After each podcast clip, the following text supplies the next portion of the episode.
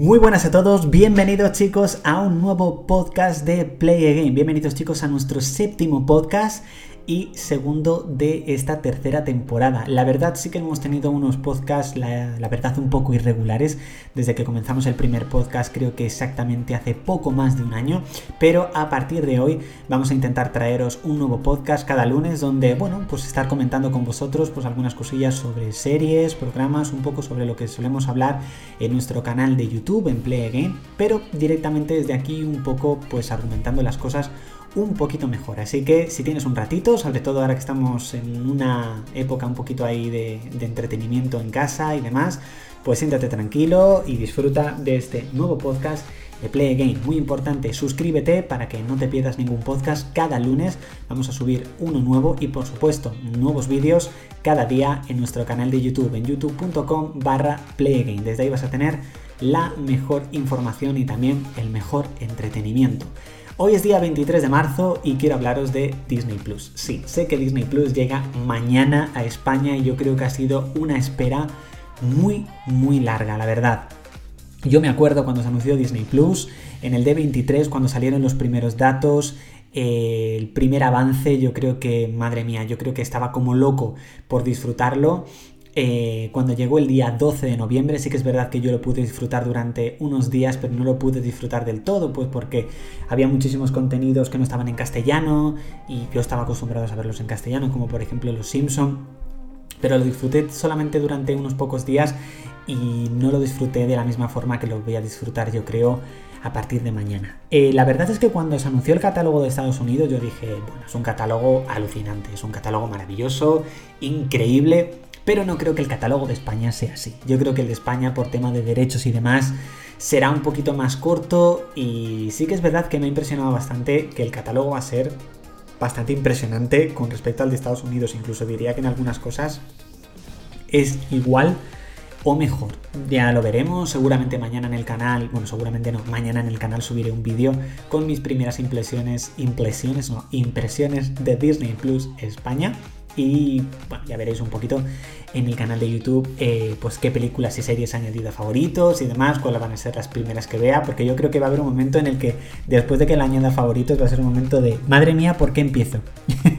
porque, porque hay muchísimo que ver, de muchísima calidad y por supuesto míticas películas y series de Disney que, que yo creo que son alucinantes y que por supuesto todos lo tenemos muchísimo, muchísimo cariño. Así que vamos a ver exactamente qué es lo que va a ocurrir.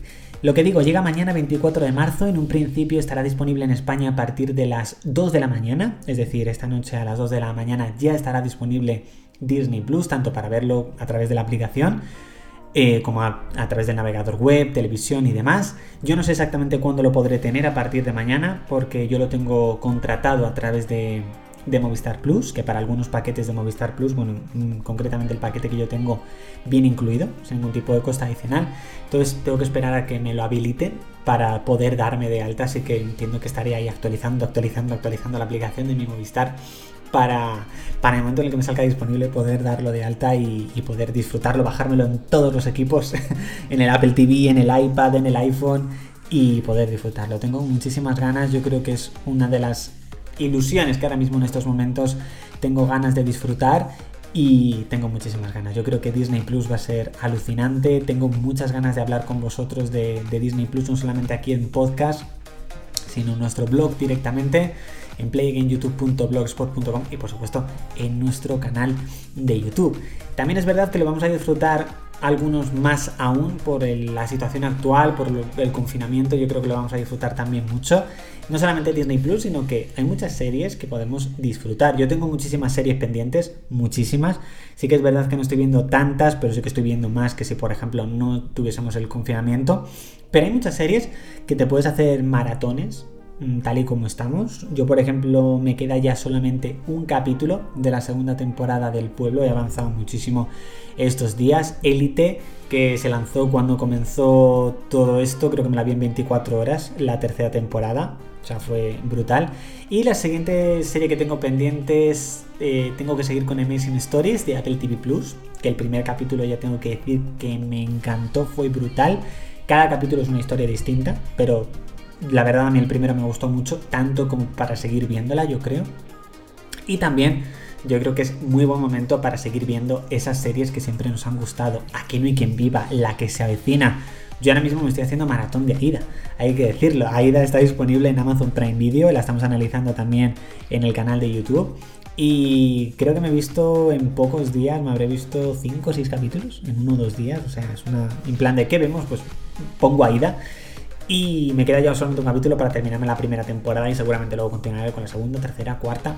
Hasta algunos capítulos que ya después, casi al final, pues no me gustaron tanto. Pero, pero sí, es una época como para hacerte maratones, no solamente de series, sino de películas. Yo me acuerdo la semana pasada que me hice un maratón de, Jurassic Park en 2-3 días.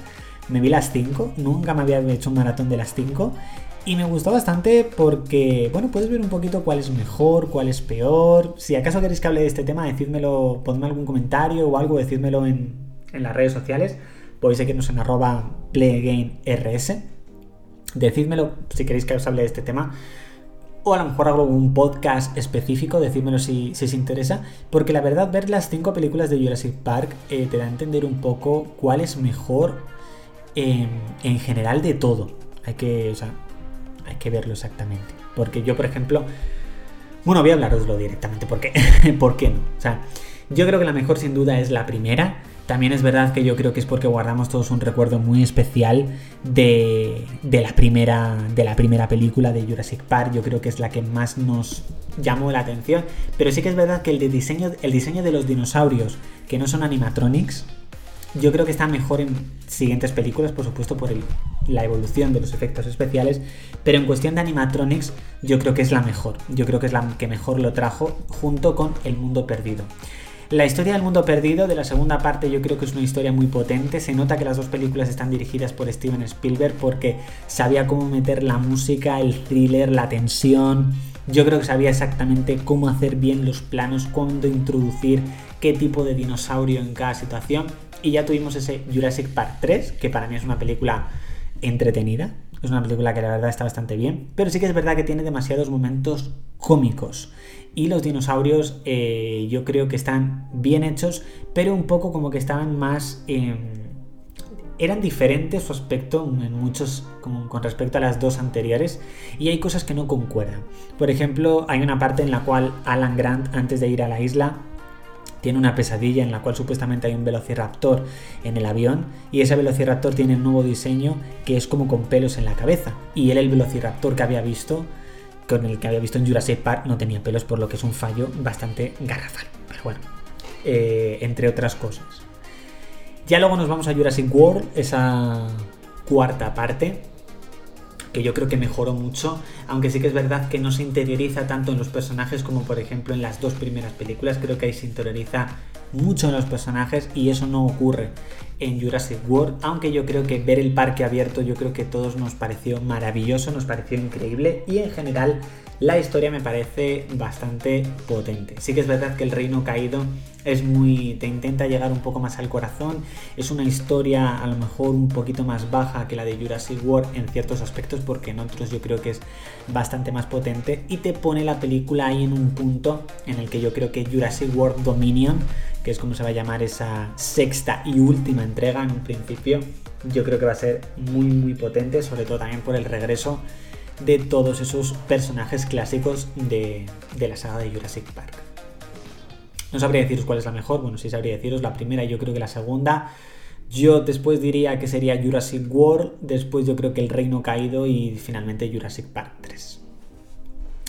Y vamos a hablaros ahora de la que se avecina, chicos. ¿Cuándo llegará la décima temporada de la que se avecina? Bueno, pues es una pregunta que yo creo que me hacéis a diario en el canal de YouTube, en redes sociales. Hemos subido hoy concretamente un vídeo al canal donde hablamos un poquito de este tema. Yo creo, así como un poquito de spoiler, yo creo que llegará en otoño eh, la primera parte y tendremos que esperar a primavera para ver la segunda y última parte. Pero bueno, veremos si finalmente esto ocurre o no. Y bueno, chicos, eh, hasta aquí este séptimo podcast, muy cortito, 10 minutillos, pero bueno, son algunos temas que quería hablar directamente así con vosotros. Seguramente el siguiente a lo mejor sea un poquito más largo, pero bueno, siempre y cuando, por supuesto, le deis muchísimo cariño, compartidlo para que llegue muchísima más gente y que cada lunes tengáis un nuevo podcast. Así que chicos, Me despido, un saludo para todos.